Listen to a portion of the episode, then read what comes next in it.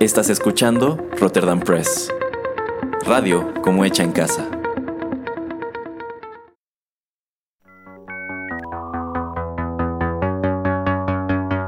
TechPili.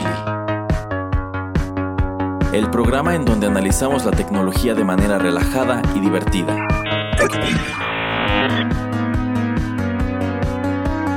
Bienvenido a TechPili. Nuevas tendencias, nuevos dilemas. Comenzamos. Hola, ¿qué tal amigos? Bienvenidos a la emisión número 58 del programa TechPili, Nuevas Tendencias, Nuevos Dilemas. Los saluda Juanito Pereira a través de los micrófonos de Rotterdam Press en este que es el primer episodio de este año 2021. Y bueno, pues, eh, ¿qué puede ser? ¿Qué, ¿Quién más puede ser que acompañarme en la primera emisión del año que si no el señor Erasmo? ¿Cómo estás, Erasmo? Muy bien, señor Pereira. Y por supuesto que yo vengo incluido en el paquete, ¿eh? Nada más cuando se le invita, ¿eh? Ah, bueno, bueno, pero por fortuna el señor Pereira me invita muy seguido. Eh, por, fortuna de quién? De, usted, no de los escuchas o de quién? Eh, pues sí, supongo que de mí, porque si no, no tendría otra cosa que hacer en estas fechas. bueno, eh, pues arrancando el año y no sé, Erasmo eh, me dijo que ahorró mucho dinero así en, las fiestas navideñas, como no, pues no hubo tantas posadas, no tuvo que hacer tantos aguinaldos, ni las piñatas, y pues el Salta y los Reyes se vieron un poquito coditos. Eh, pues al menos es lo que él me dijo, pero pues ya investigando vi que eh, se gastó usted su dinero en otros lugares, este señor Erasmo. Entonces, ¿por qué no nos cuenta todos esos mensajes que veo que le llegan de cameo? de esta aplicación, de esta página web, de tantos artistas y tanta gente que usted conoce, ¿por qué no nos cuenta en qué se ha estado gastando su, dinero navideño?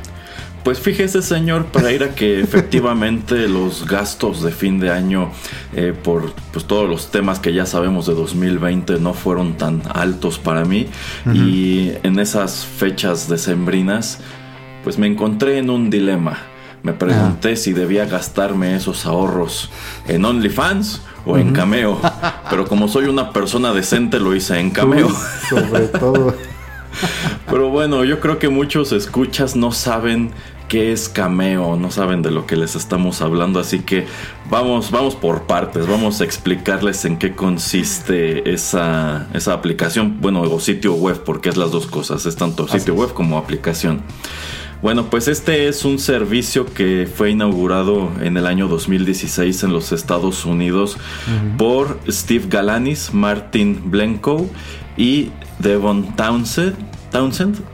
Y se trata de una plataforma en la cual pues tú encuentras una lista de celebridades, una lista muy amplia de celebridades a quienes tú pagas para que te manden saludos personalizados para que te graben mensajes que tú le puedes enviar a tus amigos, como el que Dani Trejo le envió al señor Pereira. este, o, en, algunos casos incluso para que chateen contigo. Y dichos servicios se realizan a través de la plataforma y dependiendo de la celebridad que tú elijas, pues van cambiando los precios. Hay celebridades que cobran muy barato, que pueden ser a lo mejor 3 o 5 dólares por un mensaje personalizado, hasta otras que pues ya cobran cientos cuando no miles de dólares. Y la verdad es que el repertorio de personajes que puedes encontrar allí es bastante más amplio de lo que yo me imaginaba. Y el razonamiento detrás de este sitio, según uno de los fundadores, es que él considera que en el siglo XXI esta es, este es el nuevo autógrafo. Así como tú en los años 80 o 90, pues para obtener un autógrafo de una celebridad tenías que coincidir con ella en algún lugar del espacio-tiempo o quizá estar atento a sus presentaciones, a sus apariciones o ganarte un acceso a alguna alfombra roja, un meet and greet, qué sé yo. Bueno, pues ahora en realidad puedes recurrir a este tipo de servicio en donde pues estos saludos se han convertido en el nuevo autógrafo. Yo creo que aquí cabe señalar que en realidad Cameo no fue la primera plataforma en hacer algo pues parecido. Ya había celebridades que lo hacían a través de Twitter o de Facebook. Tú les pagabas y a lo mejor ellos te grababan un video que te mandaban por mensaje privado. Pero pues a estos hombres se les ocurre hacerlo de manera masiva y han tenido pues un éxito considerable porque creo que ellos fundaron su empresa con unos cuantos miles de dólares y ahora se cotiza en millones, lo cual a mi parecer, señor Pereira, es algo un poco ridículo porque me parece un servicio netamente absurdo. Pero pues al parecer ha tenido muchísimo éxito, al menos en los Estados Unidos. ¿A usted qué le parece? A mí se me hace una idea muy interesante como puede comentar el señor Erasmo, ah, sí puede irradiar en lo absurdo, pero ok, creo que podemos ir por partes. Eh, me gusta la descripción que, dan acerca de que es como un nuevo tipo de autógrafo, es algo que pues puede durar. Eh, la verdad no sé, tú Erasmo, alguna vez em, tú si eras de las personas o eres de las personas que busca el autógrafo de algún artista, o sea, o, que lo has hecho o, que, ay, este, bueno, ahora obviamente con el teléfono pues tratas de hacer este, eh, la fotografía, la selfie pero alguna vez antes que existieran los smartphones tú, tú buscabas o tú tratabas de obtener el autógrafo de X o Y persona que, a ti te, pues, eh, te llamara la atención? No realmente, creo que lo más parecido que tengo son unos cuantos libros firmados y también algunos discos firmados, pero de ahí en fuera como que a mí activamente me interese estar buscando el autógrafo de X o Y celebridad, pues realmente no. Ok, bueno, mm, yo también, pero esos los autógrafos fue porque fuiste al concierto o porque fuiste a la presentación del libro, ¿cierto? Exacto. Ok, no es que algún autor eh, dijera, ah, pues este, si compras mi primer tirada de mis libros, este, te lo incluyo con una firma y con un mensaje o algo, no, ¿verdad? Eh, no, no, de hecho de ese tipo de libros firmados no tengo. Ah, ok. Eh, bueno, al punto del que yo iba es que, por ejemplo, ahí, bueno, tú activamente estabas buscando de cierta manera pues a la persona, pero pues eh, en mi caso fue, era más o fue más eh, en el sentido de fútbol, porque a mí desde chico pues me gustaba mucho el fútbol y de hecho cuando eh, el equipo local de fútbol pues no era tan bueno, era más accesible poder pues platicar con todos los futbolistas eh, también cuando llegaba un equipo pues foráneo a jugar contra el equipo, pues también era accesible ir a los entrenamientos, etcétera. Entonces, pues sí, yo eh, pues sí recolectaba junto con mi papá eh, algunos, algunos autógrafos, pero pues digamos que el problema ahí es que aún los, los conservo, pero pues muchos de ellos no sé ni de quién son. Porque pues lo firmaron, firmaron así varios en, dos, tres, cuatro papeles, pero pues yo sé, ah, pues este fue, no sé, el Cruz Azul, ah, este fue el Necaxa, este fue de lo que sea, pero no sé exactamente quién fue cuál. Entonces eso, pues a mí sí digo, ah, pues chin, digo, pues sería bonito acordarme de quién vi en vida real.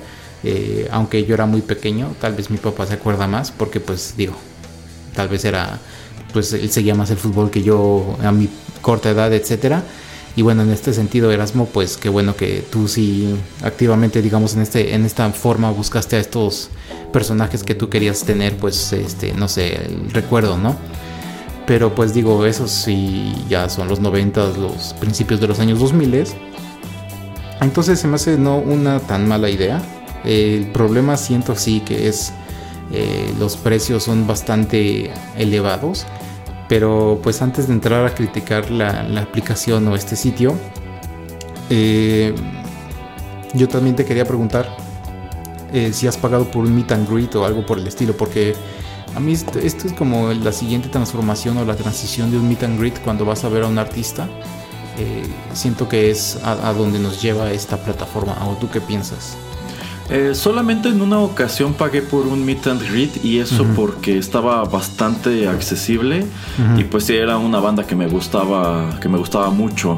Eh, de ahí en fuera, pues tampoco es algo que me llame mucho la atención, ¿eh? No soy muy fan como de esas convivencias forzadas que yo sé que en ocasiones incluso a los a las bandas o a los artistas no les gustan mucho, sino que son cosas que les imponen ya sean los organizadores o a veces hasta sus propias disqueras. Y pues ahí tienes un montón de casos como esas fotografías super awkward que circularon en su momento de Abril Lavigne, oh, en donde pues hizo un meet and greet, pero la condición para que te tomaras una foto con ella es que creo que tenías que estar como a un metro de distancia, algo así. No la toques, Entonces dices, pues la verdad, ¿para qué haces ese tipo de dinámicas, no? que hacen ver mal al artista y yo creo que a ti como fan también te hacen sentir mal porque prácticamente te están diciendo maybe you are a creep, ¿no? A lo mejor eres un loco, no sé.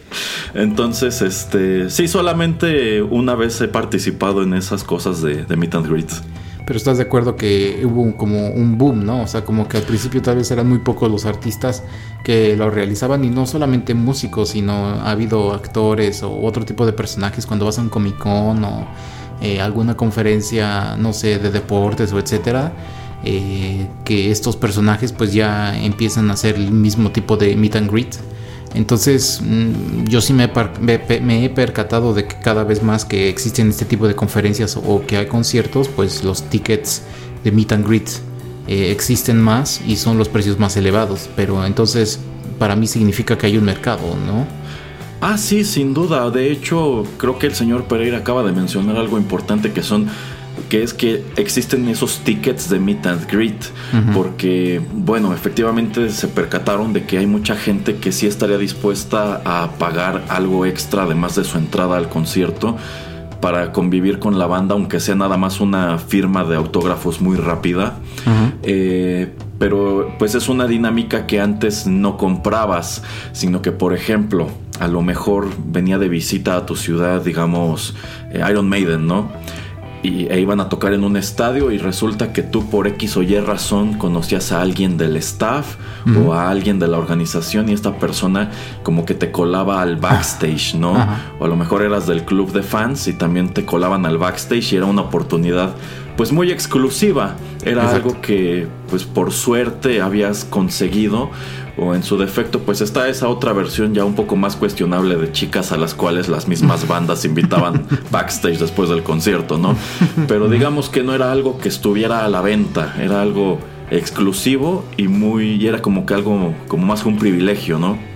En cambio, pues sí, ahora sencillamente se organiza un meet and greet a lo mejor con 50 personas que están pagando un acceso que puede costar hasta más que el mismo boleto. Probablemente hay gente que incluso preferiría nada más este, tener el meet and greet este, y no necesariamente el boleto, aunque en muchos casos o en todos los casos te lo ponen como condición. Este, pero sí, sí, sí, efectivamente creo que durante los 2000 sobre todo hubo un boom de ese tipo de, dinámicas. Eh, bueno, y entonces, eh, si tú eres una persona que mm, vive lejos de una ciudad donde este artista personaje se va a presentar, eh, se me hace esto una buena opción, ¿no, Erasmo? Digo, si hay un mercado que se tiene que llenar y, bueno, si hay gente que en verdad quisiera tener algún tipo de Em, pedacito para ellos personalizado de, su actor, artista favorito, pues em, no es tan mala idea, ¿no? O tú lo ves mal. O sea, digamos, lo más en general, no solamente tú como señor Erasmo, sino pues como si fueras fan de cualquier persona.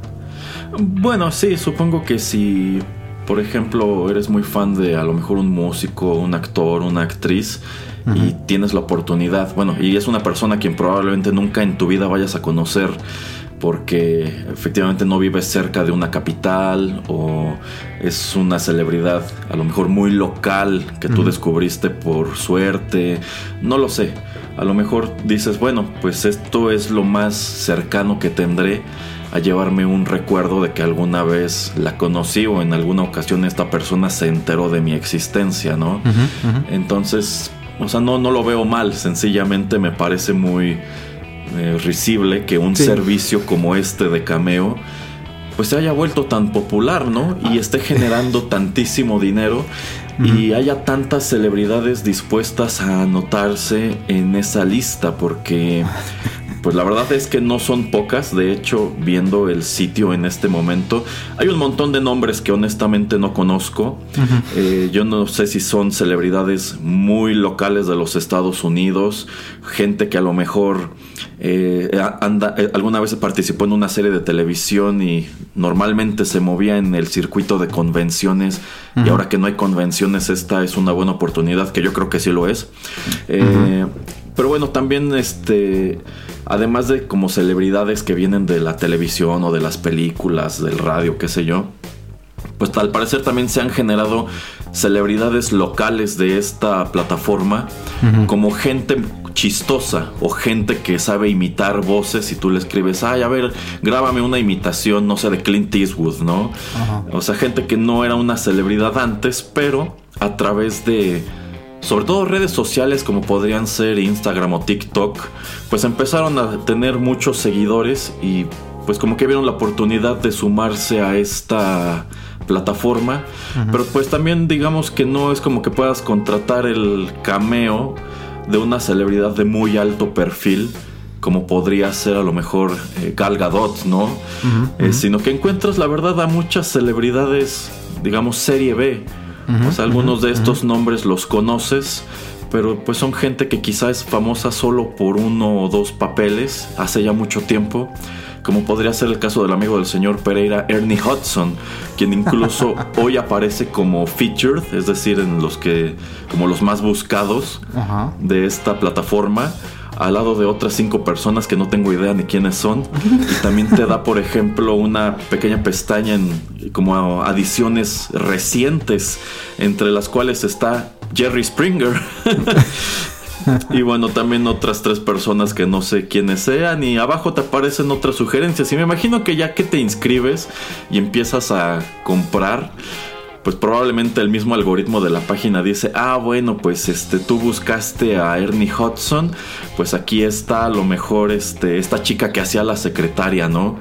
O a lo mejor aquí está este, el actor que hizo a Janusz en la segunda película, no lo sé. Entonces supongo que... Eh, si, si, te gusta este tipo de cosa, debe ser fácil clavarte porque vas a encontrar un montón de gente de quien te acuerdas, ¿no? Ajá, sí, efectivamente. Entonces, eh, como dice Erasmo, yo creo que no encontramos a A-listers, o sea, los artistas que, eh, digamos, son del momento, los grandes eh, cobradores de Hollywood, los grandes artistas que llenan estadios todavía cuando hacen un concierto, personas que están en series de televisión exitosas, etcétera. No encontramos a toda esa gente. Eh, sí encontramos eh, a bastantes luchadores, eh, a bastante gente que hace deporte como mm, de mm, fútbol americano, básquetbol, este, MMA. ¿Qué más veo? sí, algunos tipos de artistas de música que pues sí, la verdad ni yo ni, ni enterado de quién también sean. pero sí, creo que Erasmo saltó un poquito a lo que quería preguntarle o también este, pues exponer de que pues sí, tal vez, esta, por ejemplo, tomando el, punto o, los personajes que son luchadores, muchos de ellos que estoy viendo pues ya son retirados. y obviamente una buena carrera de luchador pues te va a durar 20 años y eso ya después pues tu cuerpo está muy muy frágil. Entonces muchos de ellos que yo veo sí también los había visto en la WWE. Y bueno, pues yo creo que esta es una manera también de, eh, pues cobrar algo o tener algo de dinero sin tener que arriesgar su cuerpo, su físico. Y como dice Erasmo, hay muchos eh, personajes que pues tuvieron fama eh, hace, no sé, 10, 20, 30 años en alguna serie de televisión o que eran personajes secundarios en una serie hace 5 años y que pues están tratando de pues tener un, tipo de, de recaudación de, dinero en, en esta plataforma. Pero no sé qué piensas, Erasmo. Estaba viendo yo una entrevista donde uno de los fundadores decía que, ok, tal vez eh, X o Y personaje de los que estamos platicando aquí, eh, para nosotros no sean como, bueno, digamos Ernie Hudson. Em, para nosotros tal vez no es wow el super actor, eh, no es la personalidad así la más increíble, pero pues tal vez para otra persona sí es la persona super wow, la más increíble.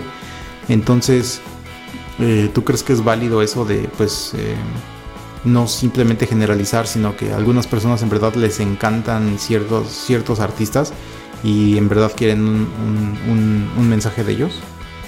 Sin duda, de hecho, bueno, por ejemplo, el caso de Ernie Hudson, que él anda igual muy activo en ese circuito de las convenciones, bueno, pues eh, son esa clase de celebridad que a lo mejor ya no ves mucho ni en la televisión ni en el cine, pero le resulta familiar a todo mundo, sobre todo cuando lo ves caracterizado como cazafantasma, así como la fotografía que aparece aquí en Cameo. Pero es una celebridad que a lo mejor dices, ok, viene a una convención de eh, cultura pop a mi ciudad. Pero si quiero que me dé un autógrafo, a lo mejor voy a tener que aventarme una fila de dos horas para entrar al inmueble y quizá después otra fila de dos o tres horas solamente para que él me firme algo y me pueda tomar una foto. Y como obviamente él no tiene todo el tiempo del mundo para quedarse allí 12, 8 horas este, firmando y tomándose fotografías, piensas a lo mejor pues solamente negoció firmar y tomarse 100 fotografías o 150, entonces no tengo la seguridad de que pues me vaya a tocar a mí. Entonces si a través de esta plataforma tengo esa oportunidad, pues no de tomarme la foto, sino de que me envíe algo un poco más personalizado, donde incluso a lo mejor yo le escribo el mensaje o incluso pues puedo grabarlo como obsequio para alguien más, pues yo creo que por ese lado está padre. Sí, y bueno, nada más eh, antes de saltar a lo negativo, a lo que le vemos como que extraño a esta plataforma, eh, de las últimas cosas positivas que también mencionaste fue eso de, bueno, ahora en, en tiempos de pandemia, en tiempos donde pues mucha gente no puede moverse o de hecho cuando tú no puedes ver a tus familiares, a tus amigos, eh, eh, pues también estos artistas, muchos de ellos, sus, eh, aunque sean gente que tengan proyectos nuevos, que tengan programas piloto o algún otro tipo de, proyecto que, pues tuvieron también que poner en pausa debido a la pandemia, pues también ellos tratan de, de pues de generar algún tipo de dinero, ¿no? Como para, no sé si subsistir, porque pues es gente que tiene pues un, buen nivel socioeconómico, pero pues sí simplemente como para también mantenerse activos, para hacer algo de su día, para pues mantenerse haciendo eh, algo eh, pues que les parece interesante, tal vez chido, o, o no sé si lo consideren trabajo, pero pues tú Erasmo como tal vez eh, ¿Tienes algún familiar que, le encanta este Ernie Hudson? Bueno, estamos diciendo siempre Ernie, pero nada más es por no saltar a otros personajes. Que le encanta Ernie Hudson, pero pues es un tío que sabes que eh, su, salud tal vez es un poco frágil y es mejor no ir a verlo, pero pues sabes que le encantan los cazafantasmas, entonces como dices, ah, pues mejor voy a poner su teléfono y cuando lo abra le va a llegar un mensaje de Ernie y pues se va a sacar de onda, eh, pero le va a encantar. Entonces también como que yo creo que esta plataforma explota este año pasado, en 2020, pues por eso, ¿no? Y digo, esa es de las cosas positivas que también le veo. Sí, sí, eh, definitivamente yo creo que si la lista de celebridades ha crecido tanto es a raíz de lo de esta situación de que pues no hay convenciones, un montón de producciones están paradas. Eh, yo me imagino que pues sí, esta gente dice, pues mira, a lo mejor a mí no me cobran nada por anunciarme allí. Sin duda a ellos les deben cobrar una comisión de lo que cobren. Seguro. Pero pues a fin de cuentas eh, obtienen un ingreso eh, pues a cambio de algo muy sencillo como grabar un video o, sostener una pequeña conversación con un fan a través de un chat que me imagino que pues igual debe estar limitado en tiempo, no creo que por pagar 6, 7 dólares puedas estar charlando dos horas con alguna de estas personas, ¿no? Sí, lo dudo. Entonces, este, pues se me hace, se me hace padre eso, porque este, entonces, pues sí, supongo que esta es una de esas plataformas a las cuales el 2020 vino a darles muchísimo impulso.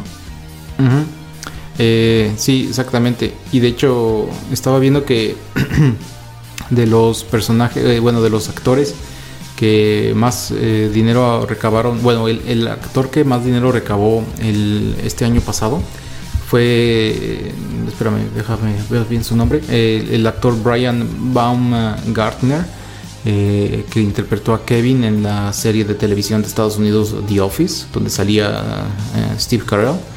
Eh, ¿Cuánto dinero crees que hizo? No sé si viste.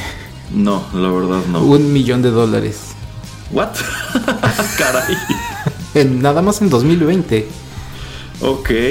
Bueno, de entrada no me imaginaría que esa celebridad en específico tuviera tanto generara tanto interés a través de esta plataforma este como otras que también están allí pero qué curioso. Imagínate. Y sí vamos o sea quién te regala un millón de dólares y a cambio de grabar pequeños videos como estos creo que está súper bien. Sí y de hecho estaba buscando el nombre. Ah ok. Eh, el personaje que hace a The Todd en Scrubs, eh, ah, Robert, Masho. Cobra como ochenta y tantos dólares y estaba escuchando que el año pasado hizo alrededor de mil eh, cameos, mil mensajes. A 80 dólares este mensaje. entonces, 80 mil dólares son muy buenos. Ajá, entonces pues es más increíble, ¿no? Que tanta gente y como di, como estamos diciendo que un personaje que tal vez no conocemos tanto o que es de una serie de televisión que creo que ya tiene 10 años que ya terminó la de The Office. Eh, pues es loquísimo la cantidad de dinero que, genera.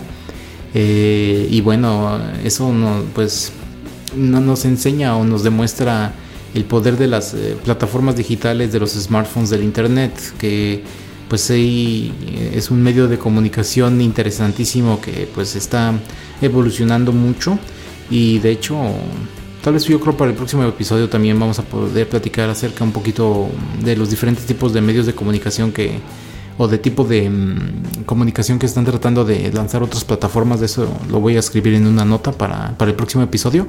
Pero pues qué, qué, interesante, ¿no, Erasmo? Que hagan muchísimo dinero con este tipo de, de plataformas. Y ahora sí, si quieres, podemos saltar un poquito a, a digamos, un poquito lo negativo.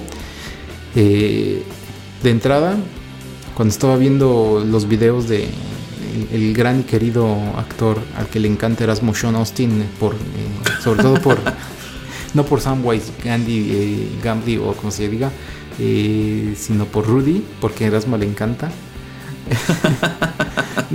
me puse a ver varios de sus videos porque ahí tiene en cada página de ellos puedes ver ejemplos de cómo dan mensajes por lo menos Sean Austin me gusta mucho como los ejemplos que pusieron, como que sí le da un poquito más de toque, o sea, son como 2, 3, 4 minutos los que se avienta por, por cameo y trata como de tocar temas o cosas que ah, aquí en la biografía o en lo que me dejó tu primo me dice que tienes este dos hijas. Ah, yo también tengo dos hijas. ¿Cómo te está yendo ahora con lo de la pandemia? ¿Cómo las estás educando?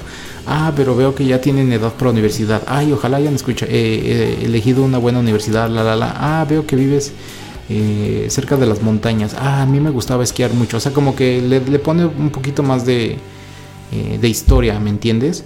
Pero... Te da más valor por tu dinero. Ajá, pero al menos aun cuando lo vi y, yo dije, ah, pues está interesante, la verdad, yo no creo que yo pagaría por un servicio así, porque de hecho, de, de cualquier manera lo siento muy impersonal, Erasmo, no sé qué pienses tú. Cuando ves pues tú al actor. Claro, a fin de cuentas, pues es que ¿qué le dices a una persona que no conoces? O sea, probablemente tú como fan tendrías más cosas que decirles a ellos, ¿no? De que a lo mejor, oye, hiciste esta película que sé que no a todo el mundo le gustó, pero a mí me encanta, por ejemplo, ¿no? Pero pues son cosas que ellos no saben, entonces la verdad no sé si tú puedas como darles a lo mejor un insight Así como, este, por ejemplo, hacerle saber eso. Así tipo, bueno, a ver, le voy a comprar un cameo de Sean Austin a, a, mi mamá, por ejemplo, ¿no? Ay, fíjate, a mi mamá le gusta mucho este... Eh, bueno, él tiene una película que se llama Time Sleep, que a mí me gusta. Pero pues no, en definitiva no es de su trabajo más conocido.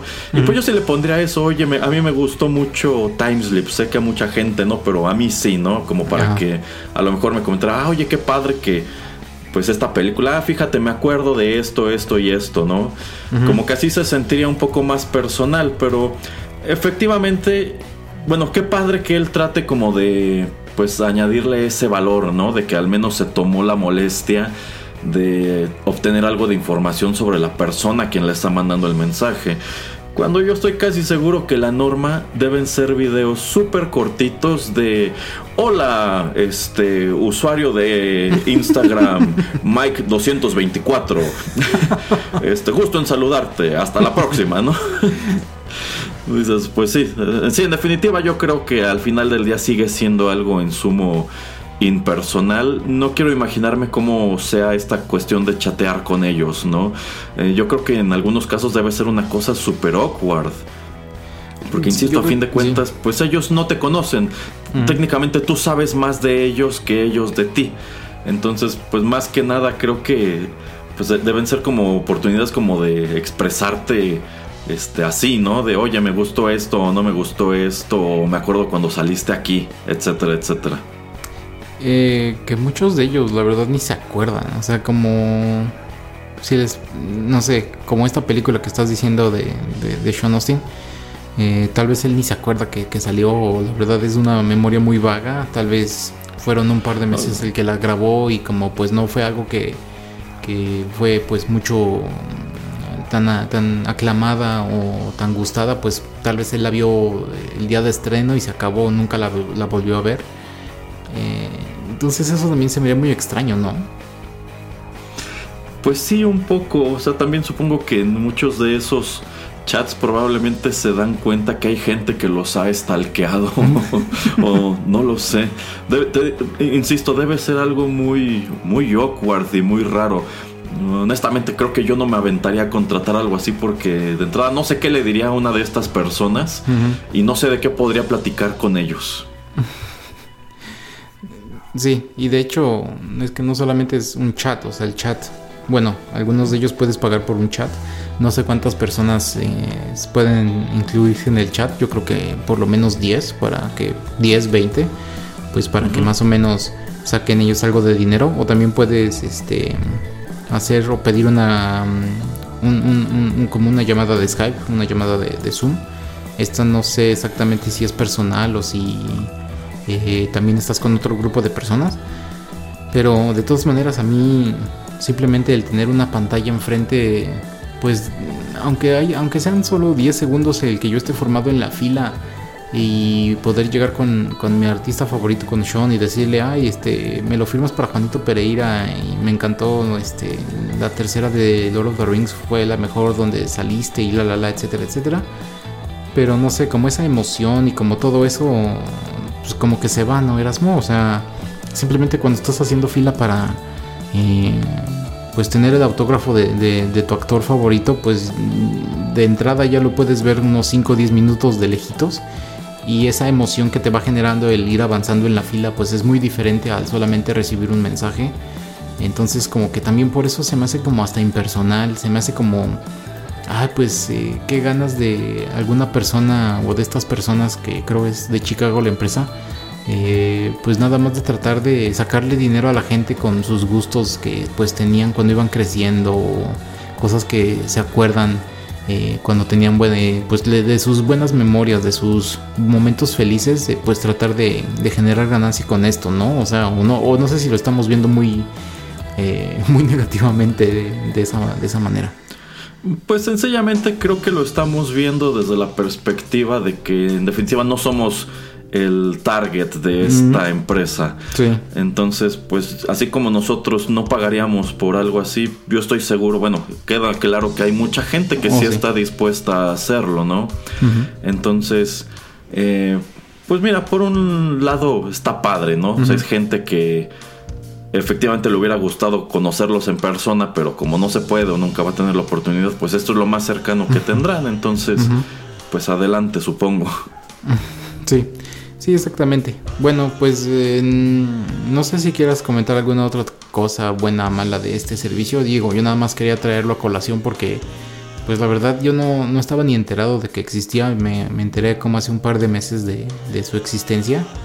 Eh, y no sé si quieras nada más compartir algo más. Yo lo traía como curiosidad por si mucha gente no lo conocía. Bueno, pues solamente que scrolleando en este momento a través de su catálogo de celebridades, creo que no conozco al 90% de ellas, ¿eh? Y hay algunas otras que las veo y digo, pues sí, supongo que es la clase de persona quien esperaba encontrarme aquí. Sobre todo, pues gente que ya no es muy visible o hace mucho que no trabaja en su medio o gente que en definitiva en este momento quizá no tenga otra manera de generar ingresos. Por ejemplo, sí, efectivamente hay muchísimo deportista y sobre todo deportista ya jubilado que no necesariamente está de coach o de comentarista, sino que pues supongo que sencillamente están viviendo la vida. Sí, sí. Y eh, nada más como último comentario, también para que no se me olvide, estoy viendo, por ejemplo, que también existe eh, eh, actores, deportistas que lo hacen, pues nada más como para caridad, para que todo lo que ellos reciben lo hacen como una donación, pero obviamente muchos de estos actores, deportistas tienen sus propias este, organizaciones, entonces pues todo el dinero que recaban lo ponen en su organización de pues para de caridad, de donaciones, de donativos. Em, digo, también es un poquito en cierta manera válido como tratar de eh, generar eh, ingresos para, para este tipo de, lugares. Pero pues es nada más como para decir que también existe ese tipo de personas que lo hacen y te dicen exactamente que todo el dinero que yo estoy generando aquí es para mi organización. O para X o Y organización. Ah, eso está muy padre.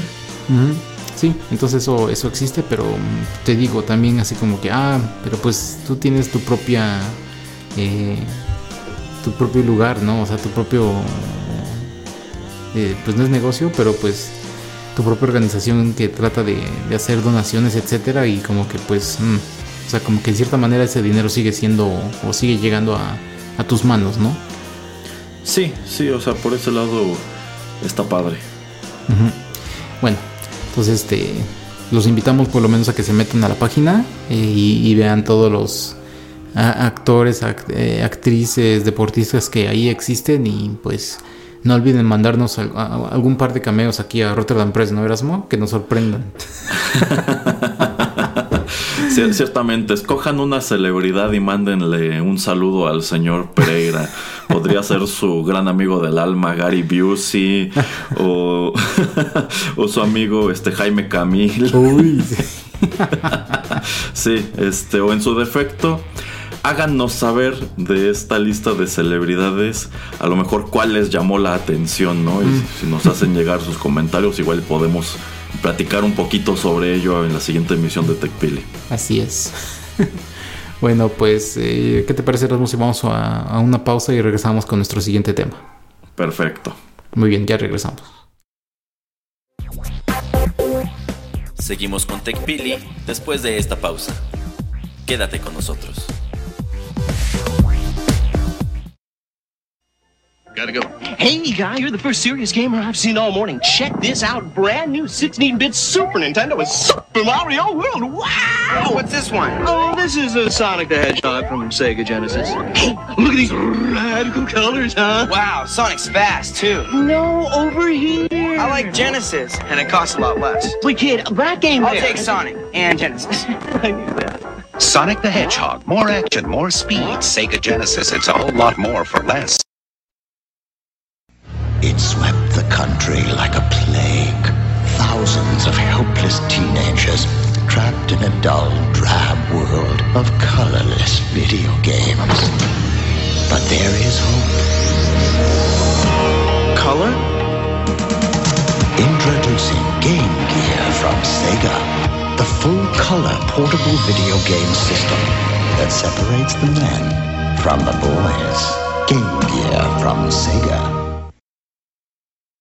If you're watching a legendary warrior driven to fight for the fate of mankind like this, it's a wonder you can even see it.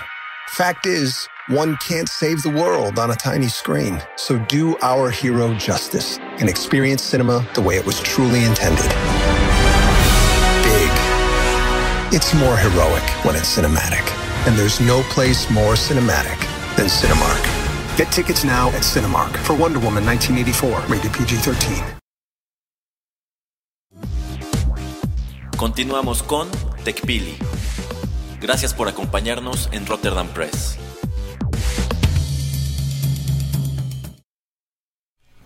Bueno, ya estamos de regreso y mm, en uno de los últimos episodios, si no es que en el último episodio del año pasado, eh, platicábamos acerca de la decisión de Warner Brothers Entertainment de sacar todas sus películas en el nuevo servicio de streaming de HBO Max, que digo ahora está solamente disponible en los Estados Unidos pero que iban a sacar simultáneamente las películas de Wonder Woman, por ejemplo, en, cine y también en este servicio de streaming.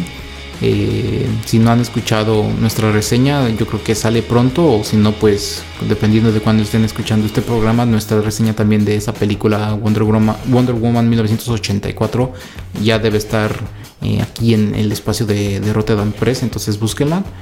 Eh, pero bueno, ese fue el primer paso que hizo Warner Brothers.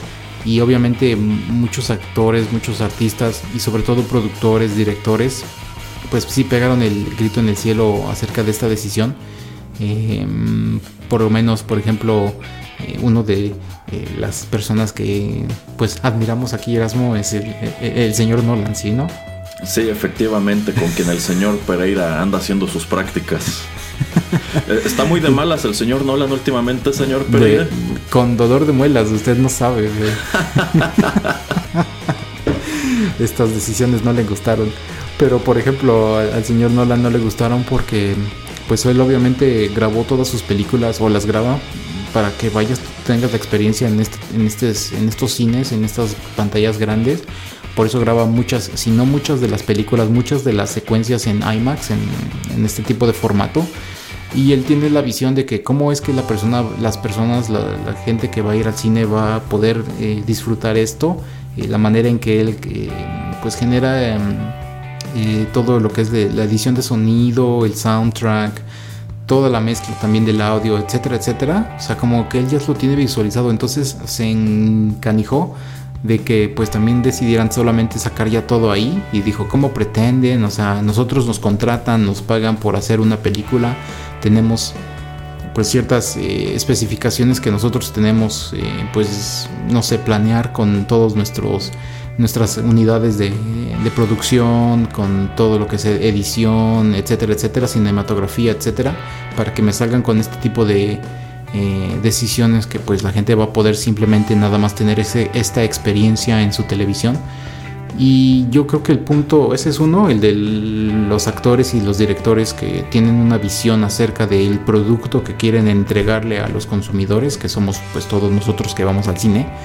Y también eh, existe el problema también con ellos, con muchos productores también, de que por ejemplo, eh, por ejemplo Iron Man, o tal vez hasta Gal Gadot con Wonder Woman, pero el que sí más o menos me sé más o menos el, cuento es con Robert Downey Jr., que según yo, eh, por hacer de las últimas par de películas de Avengers, le pagaron 20 millones por cada una, más creo el 2% de taquilla después de, no sé, 300 millones de dólares o lo que sea.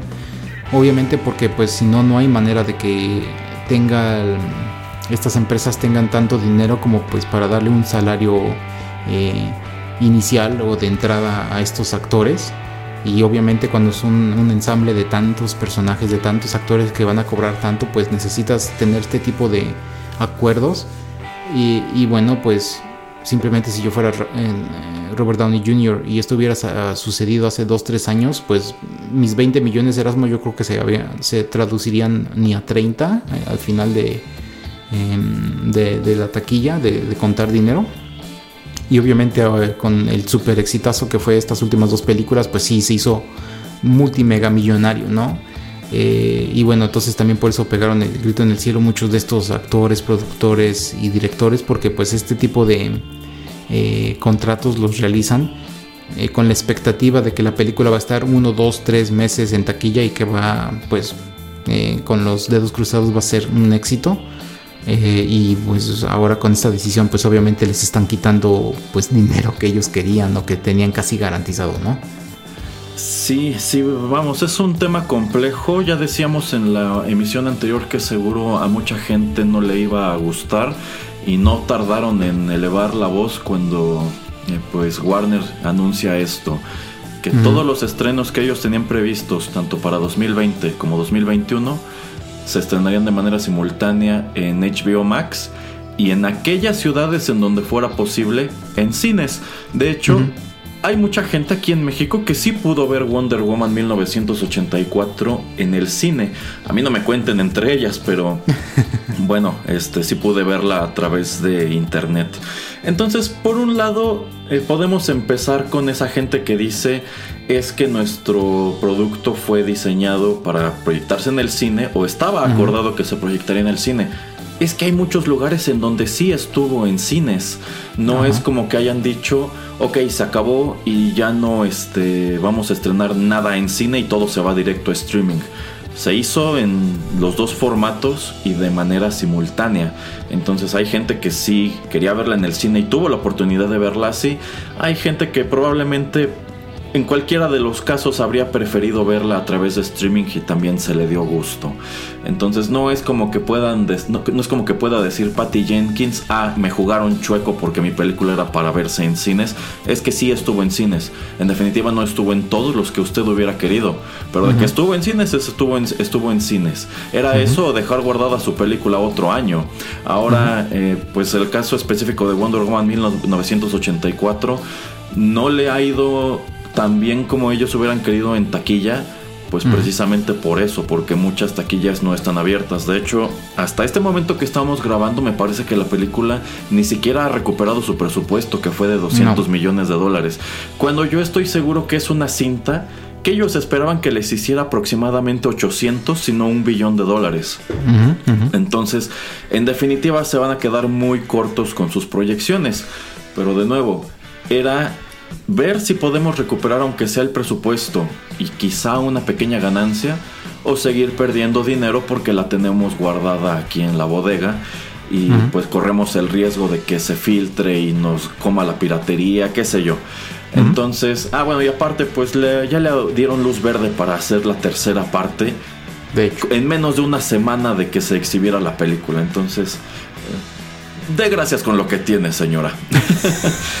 por otro lado, tenemos a Christopher Nolan, que igual está muy enfadado por porque pues él graba sus películas para proyectarse en gran formato. Lo primero que yo le diría a Christopher Nolan es que Tenet estuvo en cines, así que ¿de qué se queja?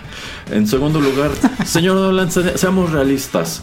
9 de 10 personas que van al cine no aprecian todo, todos esos tecnicismos que usted De le hecho. pone en sus películas. Ellos la van a ver igualita en una pantalla IMAX que en la pantalla que tienen en la sala de su casa o en su recámara.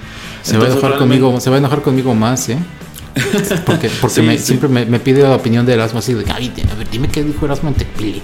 Pues eso es lo que yo le diría. Este, y lo mismo, o sea, a lo mejor si él ya está trabajando en otra cosa que se iba a estrenar en 2021, en 2022, pues de nuevo, hay lugares en donde sí se está proyectando en cines y quien quita, igual y cuando pues todo se tranquilice, eh, eventualmente habrá empresas que decidan, bueno, yo tenía contratos para proyectar esta película, los voy a hacer válidos de cualquier manera, porque quizá hay personas que se tuvieron que contentar con verla en streaming, pero Sí. estarían dispuestos a verla de nuevo en el cine como planeaban hacer originalmente. Que por De ejemplo, eh, aunque yo tuve que ver Tenet en streaming, en definitiva, si el año que entra la pusieran en el cine y pudiera verla en una pantalla IMAX, pues de nuevo pagaría por hacerlo. Entonces, no hay problema. Eh, ahora, de que van a obtener menos ingresos de este modo, yo creo que eso es inevitable. Pero, pues insisto, de nuevo es o salimos al mercado y tratamos de hacer el dinero que podamos, o seguimos aquí con nuestros proyectos parados, eh, seguimos retrasando la, agen- la agenda de otras tantas producciones que teníamos en puerta y seguimos perdiendo dinero. Pero Entonces yo creo que de- se inclinaron por el menor de los males. Eh, sí, pero lo que yo me quería enfocar es, es ese de lo que comentaba de que muchos actores o mucha muchas personas creen que le jugaron chueco porque tenían prometido cierto porcentaje de la taquilla en cine. Entonces la película al no ir a cine, pues ese, ese porcentaje de taquilla no se los dan.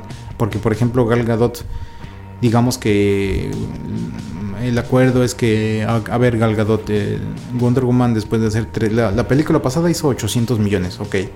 En esta te voy a pagar los mismos 20 que te pagué para hacer la primera, pero después de 300 millones, o sea, de eh, hacer los 200 que nos costó más 100 de ganancia, a a partir de esos 300, X porcentaje de taquilla es tuyo, así libres.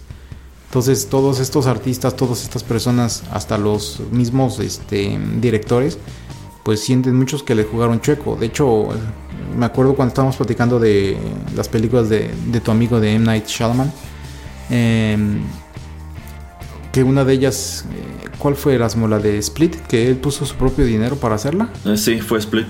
Entonces imagínate así de que él dijo, ¿sabes qué? Yo voy a poner mi propio dinero, pero cuando yo recupere X cantidad, ese dinero va a regresar a mí por- porque estoy pues apostando mi propio dinero. Entonces imagínate que le dijeron, no, pues sabes qué, la tenemos, no- nosotros te pagamos por distribuirla, pero pues lo siento, o sea, esta es la manera. Entonces yo creo que ahí es donde viene pues bastante más el enfado de que pues les estás pegando en su bolsillo, Erasmo. Sí, sin duda. O sea, yo creo que eso era inevitable, pero de nuevo, pues los estudios no tienen la culpa.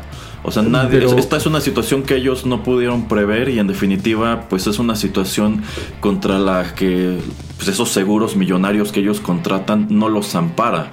Porque pues muchas de estas producciones están aseguradas de que, bueno, si la película es una box office bomb o por algún motivo no la puedes estrenar o qué sé yo, bueno, pues yo la aseguradora te voy a indemnizar una parte. Eh, en- pero pues a fin de cuentas, pues esta es una situación que nadie fue, nadie vio venir, sin duda le va a pegar muy fuerte a toda esa industria. Y pues también está, está, también están los mismos cines, que por ejemplo hay cadenas en Estados Unidos que eh, están considerando la posibilidad, si no es que ya lo hicieron, de demandar a Warner Brothers por esta decisión que ellos toman, porque pues supongo que en muchos casos ya había contratos firmados. Y yo quiero suponer que pues efectivamente esta decisión viola dichos contratos. O sea, en definitiva hay cadenas que deben haberles dicho, ¿sabes qué? Eh, tú vas a poder proyectar Wonder Woman 1984 en tantas salas durante tanto tiempo y este es el acuerdo económico al que llegamos. Pero pues ese acuerdo sencillamente ya se violó, ya no existe. O sencillamente pues el potencial que tienen de vender la película eh, en un año, si es que siguen abiertos, pues ya es muchísimo menor. Entonces esa es otra gran bronca que van a tener que aventarse. Entonces, insisto, yo creo que ellos se inclinaron por el menor de los males. En definitiva, hay mucho descontento y sin duda van a tener que indemnizar a un montón de gente y tomando en Sí. cuenta que no van a obtener el dinero que ellos esperan de producciones como Wonder Woman 1984 pues sí es un, un- un golpe muy, muy duro. Tenemos del otro lado de la mesa a Disney que sigue pues aguantándose con, con la película de, de Black Widow y sus otras producciones de, de Marvel. Eh, tienen la ventaja de que muchas de ellas ya están por llegar a Disney Plus, ¿no? Y digamos que tienen el potencial de atraer suscriptores. Pero honestamente yo creo que si ellos estrenaran este verano Black Widow en cines como tienen previstos, no creo que obtengan mejores resultados de los que está obteniendo Warner Brothers en este momento. Mm, sí, pero bueno, y nada más como para terminar. ¿Por qué crees que Warner Brothers decide hacer esto? Porque me estás diciendo, ah, es que no tenían opción, pero pues todas las otras casas productoras, las otras distribuidoras no están sacando sus películas en streaming, Erasmo. Entonces sí se las están guardando, o se están mordiendo los labios, la lengua, de pues tener que aguantarse las ganas de pues eh, que estos productos salgan a pues a toda la gente. Entonces como que sí tenían opciones, ¿no, Erasmo? Y digo, para mí es válido que los actores y toda esta gente que pues les están pegando en sus bolsillos se quejen. Y pues también hasta para mí, de que, bueno, tú Erasmo, de que te tardaste que seis meses en ver Tenet, ¿no? O sea, como que también si fuera una película... Pero a fin de cuentas yo sí pagué una renta por ver Tenet. Pero- Entonces, pero- de cierta manera, un porcentaje de eso que yo pagué se fue a la recaudación de la película. Pero espera, pero por ejemplo, eh, si la última de Avengers, si hubiera pasado cuando estaba Avengers la última, y sale en cines, sale en mayo, pero el DVD Blu-ray va a salir hasta diciembre, en el momento en que esa película sale Erasmo en cine y tú decides no, ir- no irla a ver, te tienes como que básicamente desconectar del internet por seis meses porque te la van a spoiler, ¿no? Ah, Bueno, es que eso yo creo que ya es un escenario medio inevitable. Por eso es que ahora películas que tienen mucho interés como lo fue Endgame, pues todo el mundo hace lo posible por verla cuanto antes. E incluso Pero, pues a lo mejor hasta te impones a ti mismo una unos cuantos días fuera de redes sociales es- efectivamente para evitar que te la spoileen. O sea, sí hay mucho hay mucho encanto que tenía el cine que se está perdiendo con esta decisión de trabajar a través de streaming, pero es que insisto, sí es una película que salió a cines, no en todas Sí, partes, pero, pero- de que salió a cines llegó a cines.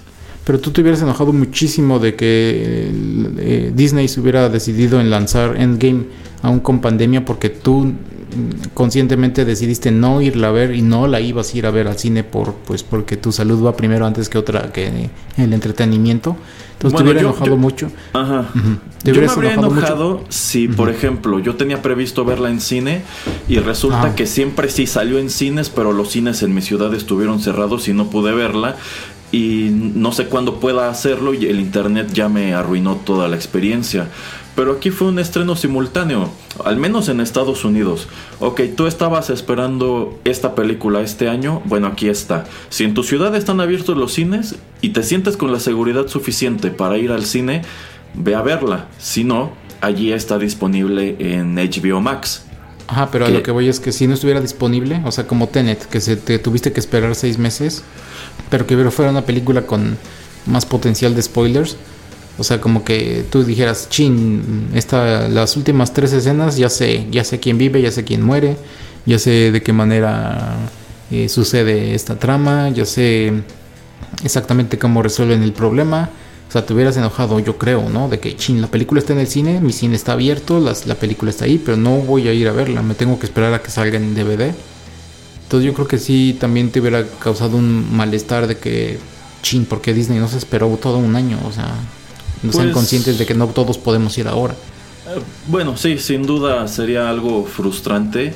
Eh, pero a fin de cuentas, insisto, creo que esta es una situación sobre la cual nadie tuvo control. Ahora yo creo que eh, también hay dos cuestiones que tienen que ver específicamente con Wonder Woman 84. La primera de ellas es que efectivamente se inclinaron por un servicio de streaming que solo está disponible en los Estados Unidos y la película pues fue incorporada a su catálogo eh, de tal manera que si tú ya tenías la suscripción podías verla. No tienes que pagar un extra como le sucedió a Disney en el caso de Mulan. Yo, bueno, sin duda HBO les debe haber dado un buen dinero para llegar a este acuerdo eh, pero ese dinero a fin de cuentas no se está reflejando en la recaudación de la película. Probablemente les pagaron su presupuesto y un porcentaje adicional para de este modo salir a la segura y quizá estos ciento y tantos millones de dólares ya son utilidad. Extra. En definitiva no es lo que ellos tenían esperado ganar, pero digamos que mínimo ya, ya salieron tablas de este modo. Porque a fin de cuentas tenemos el caso de la película de James Bond que le estaba pidiendo 800 millones de dólares a, a quien se pusiera enfrente. a quien, se, pusiera, enfrente. con tal de tenerla en streaming. Ahora, eh, bueno, por un lado, yo creo que HBO se está tardando en globalizar el servicio. Sí. Eh, también pudieron haberse acercado a lo mejor a Netflix, pero en vista de que Netflix pues no es una entidad muy querida en Hollywood en este momento, pues supongo que dijeron no, me voy con alguien un poco por un canal un poquito más conservador y pues que estará de acuerdo en que la película también se proyecte en cines. Ahora otra cosa, yo creo que si ellos estaban esperando recaudar un billón de dólares con Wonder Woman 1984, yo creo que en condiciones ordinarias probablemente tampoco lo hubiera recaudado, porque algo que le ha pegado es que desde los primeros días que estuvo disponible, pues empezaron a circular las reseñas que apuntan que no es una película tan buena como la hicieron parecer y no es tan buena como la anterior. Entonces, en definitiva, mucha gente que quizás sí tenía la oportunidad de ir a verla al cine en su ciudad, al enterarse de esta situación dijo, ¿para qué me la juego si la película de por sí no está tan padre, no? O ¿para qué me suscribo a HBO Max si ya el internet me dijo que pues no vale tanto la pena, mejor me espero a que esté disponible de otra manera. Sí. Entonces yo creo que también eso es algo que le ha pegado a su, a su taquilla en este momento. El hecho de que pues, la película al parecer no gustó tanto como ellos esperaban. Mm, sí, sí, exactamente. Digo, y también yo lo veo, te digo, como un, un gran experimento porque pues todo esto va a durar todo el próximo año, bueno, este año. Eh, yo lo veo de una manera pues así tratando de ser un poquito más eh, analíticamente viéndola y pues a ver cómo le va esta casa productora o esto pues a Warner Brothers y también con HBO Max. Y a ver qué, piensan las, las otras los otros servicios de streaming. Pero pues bueno palabras fuertes las de el señor Nolan eh, y las de muchas otras personas que y otras casas productoras que pues al pagar la, eh, al em, eh, hacer acuerdos de distribución con, con, Warner Brothers, pues básicamente se amolaron porque pues en ningún lado decía eh, exclusivamente en cine tres meses, sino que te prometemos como distribuidora ponerla en cines en todos lados, pero pues... Mm, pues es que ellos pueden argumentar, es que yo como distribuidora estoy cumpliendo mi papel, estoy distribuyendo la película. Nunca acordamos que fuera a ser efectivamente solo en cines o que yo debiera garantizarte una taquilla de tanto. Porque a fin de cuentas es una apuesta, insisto, yo no creo que en condiciones ordinarias Wonder Woman hubiera recaudado 800 millones de dólares. No, yo tampoco. No, yo tampoco. No, no, no. O sea, no, no me malentiendas. No estoy, eh, estoy de acuerdo contigo lo de las reseñas, lo de que tal vez la gente no hubiera ido. Eh, tal vez si hubiera salido en el momento en que iba a salir la competencia iba a ser más fuerte porque tal vez otras películas eh, iban a, pues a robarle audiencia, etcétera, etcétera, o muchos otros tipos de circunstancias en años normales, en eh, temporadas normales donde pues eh, hay películas que pues robaban taquilla. Que hace un par de años la de Jumanji, que es película favorita de Erasmo porque sale su amigo Dwayne Johnson. la primera fue así como wow, porque creo que estuvo con una de las de Star Wars, creo que con la de Last Jedi. Y casi, casi hicieron el mismo dinero. Entonces así como que la... Eh, porque salieron en, más o menos en temporada navideña y fue así como que wow, o sea, ¿cómo es posible que Jumanji casi casi le llegó al nivel de, de Star Wars? Pero pues sí, existen las sorpresas, como existen las sorpresas en el deporte, cuando un equipo que piensas va a perder y va a perder feo, eh, también aquí en este tipo de, situaciones eh, existen películas que piensas que no, están imbéciles, están ustedes locos, ¿por qué sacan esta película a la par de Star Wars? Van a tener cero dinero y wow, o sea, sorprende, ¿no? O sea, por más que te haya gustado o no, te haya gustado una o la otra, pero pues que se fueran a la par en la taquilla hasta canijo.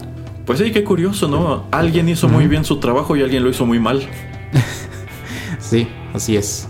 Y bueno, como te digo, entonces todo este año vamos a ver qué tal va y pues, a mí se me hace un tema interesante, entonces se los vamos a seguir exponiendo tal vez ya de una manera eh, pues ya no tan amplia porque pues de hecho nada más es como seguir las noticias y ver lo que sucede, pero pues si pasa algo así muy interesante que queremos compartirles acerca de este tema, pues se los compartiremos.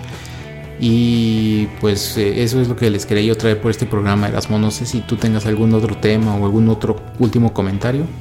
Pues para cerrar con un nombre actualmente poco afortunado, yo diría que este año la Trump Card de Warner Brothers es el Snyder Cut. O sea, yo mm, creo que aunque Wonder Woman era una película con expectativa, no creo que fuera la misma expectativa que el Snyder Cut. Eh, siento que sí hay todo un sector que está muy interesado en ver pues qué resulta no de ese remake porque es un remake. Este entonces eh, yo creo que habrá que estar muy atentos a cuál es el desempeño de esa producción. Si la recepción es tan tibia como lo fue en el caso de Wonder Woman o en su defecto si la expectativa y si la película está padre, si eso ayuda a pues darle un mayor empuje, ¿no? Entonces, eh, habrá que estar atentos a, qué sucede y también habrá que prestarle atención a qué pasa con Disney del otro lado de la mesa, que pues sí ha jugado esta carta de, o más bien no ha jugado sus cartas, se las está reservando todavía y pues qué resultado le da esta, esta decisión. Ahora sí que yo creo que en este momento para todos en Hollywood la situación es muy complicada. Eh, la gran ventaja que tiene Disney es que es un monstruo de dinero. Entonces, pues digamos que ellos sí pueden permitirse pues tener allí guardada eh, Black Widow todo este tiempo cuando quizá Warner dijo pues la verdad ya me urge empezar a recuperar algo de lo que invertí en esto. Así es, sí, efectivamente. Bueno, pues entonces de esta manera llegamos al final de este episodio de TechPili. Muchas gracias por escucharnos. Eh, pues no olviden seguirnos en Instagram, en Facebook. También pueden encontrarnos en sus servicios de podcast, en cualquiera de ustedes que, tengan en, Android, en Apple, en SoundCloud, Tuning Radio, eh, Spotify. Entonces estamos en casi todos lados, si no es que en todos lados, ¿no, Erasmo? sí, como Elon Musk. Así es, entonces no olviden suscribirse y así les llegan automáticamente todos los nuevos episodios y pues como ya lo saben, todo el catálogo de todo lo que hemos grabado en soundcloud.com. Eh, muchas gracias y pues sigan aquí en contacto con nosotros. Hasta luego.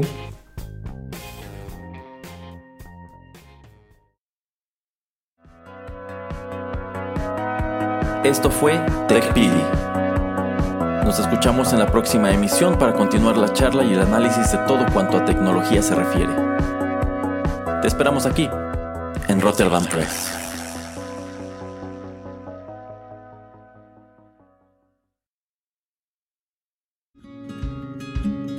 Estás escuchando Rotterdam Press. Radio como hecha en casa.